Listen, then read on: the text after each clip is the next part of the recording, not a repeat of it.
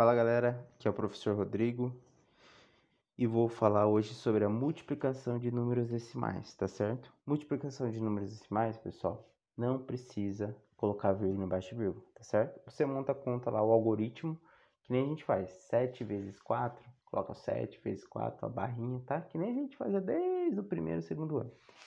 Então tá, então eu coloco lá, é um número decimal vezes outro número decimal, faço a conta, resolvo normal, vai dar o resultado, certo?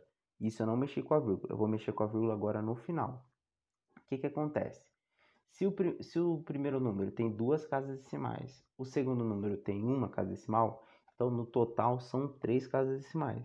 Aí você vai contar da direita para a esquerda o resultado, tá bom? O produto, né? O resultado. Uma, duas, três e coloca a vírgula, certo? Porque seu resultado tem que ter três casas decimais. Mas professor, só o resultado deu 32. Só que aí eu tenho que colocar como? Como que eu faço? Você conta o 2, o 3, um espaço vazio e a vírgula. No espaço vazio você coloca o zero. Então vai ficar 0,032. Tá certo?